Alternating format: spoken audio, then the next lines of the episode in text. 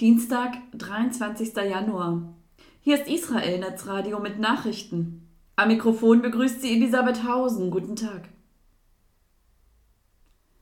24 Soldaten gefallen. Beim bislang tödlichsten Zwischenfall seit Beginn der israelischen Bodenoffensive im Gazastreifen sind am Montag 21 Soldaten ums Leben gekommen.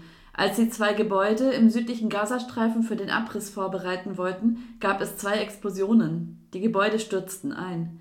Wie Armeesprecher Hagari am Dienstagmorgen vor Journalisten mitteilte, ereignete sich der Vorfall etwa 600 Meter von der Grenze entfernt, gegenüber der israelischen Gemeinde Kisufim. Das Gebiet soll zur Pufferzone werden, damit die Bewohner in die grenznahen israelischen Städte und Ortschaften zurückkehren können. Gegen 16 Uhr Ortszeit hätten Terroristen eine Granate auf einen Panzer abgefeuert, der die Soldaten absichern sollte. Gleichzeitig habe es eine zweite Explosion gegeben, sagte Hagari auf der Pressekonferenz. Vermutlich seien Minen explodiert, die Truppen gelegt hatten, um die zweistöckigen Gebäude zu zerstören. Die Ursache der Explosion sei noch unbekannt. Möglicherweise sei sie durch eine zweite Panzerabwehrgranate ausgelöst worden. Am Montag fielen zudem drei Fallschirmjäger bei Kämpfen in der Stadt Khan Yunis.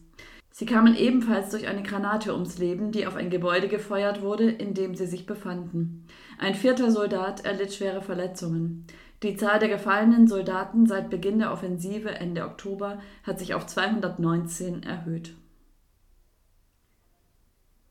Borrell will Friedenskonferenz. Der EU-Außenbeauftragte Borrell will eine vorbereitende Friedenskonferenz initiieren, um den israelisch-palästinensischen Konflikt umfassend zu lösen.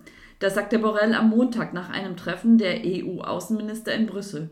In getrennten Gesprächen tauschten diese sich mit dem israelischen Außenminister Katz und mit dem Außenminister der palästinensischen Autonomiebehörde al-Maliki aus. Für Borrell kommt nur eine sogenannte Zwei-Staaten-Lösung in Frage. Am Freitag hatte er in einer Rede im spanischen Valladolid betont, diese sollte Israel notfalls aufgezwungen werden. Mehr Fluggäste. Trotz des Kriegs hat sich die Zahl der Passagiere am internationalen Ben Gurion Flughafen 2023 im Vergleich zum Vorjahr um 10 Prozent erhöht. Die israelische Flughafenbehörde gab sie am Sonntag mit 21,1 Millionen an. 2022 waren es 19,2 Millionen. Damals galten bis Mai noch Corona-Einschränkungen. In den ersten neun Monaten 2023 wurden 19,1 Millionen Reisende gezählt, ein Anstieg um 38 Prozent. Infolge des Kriegs ging die Zahl drastisch zurück, im November um 78 und im Dezember um 71 Prozent im Vergleich zum Vorjahr. Nur sieben ausländische Fluglinien flogen im Dezember Israel an. Soweit die Nachrichten auf Israel Netzradio. Am Mikrofon war Elisabeth Hausen. Shalom.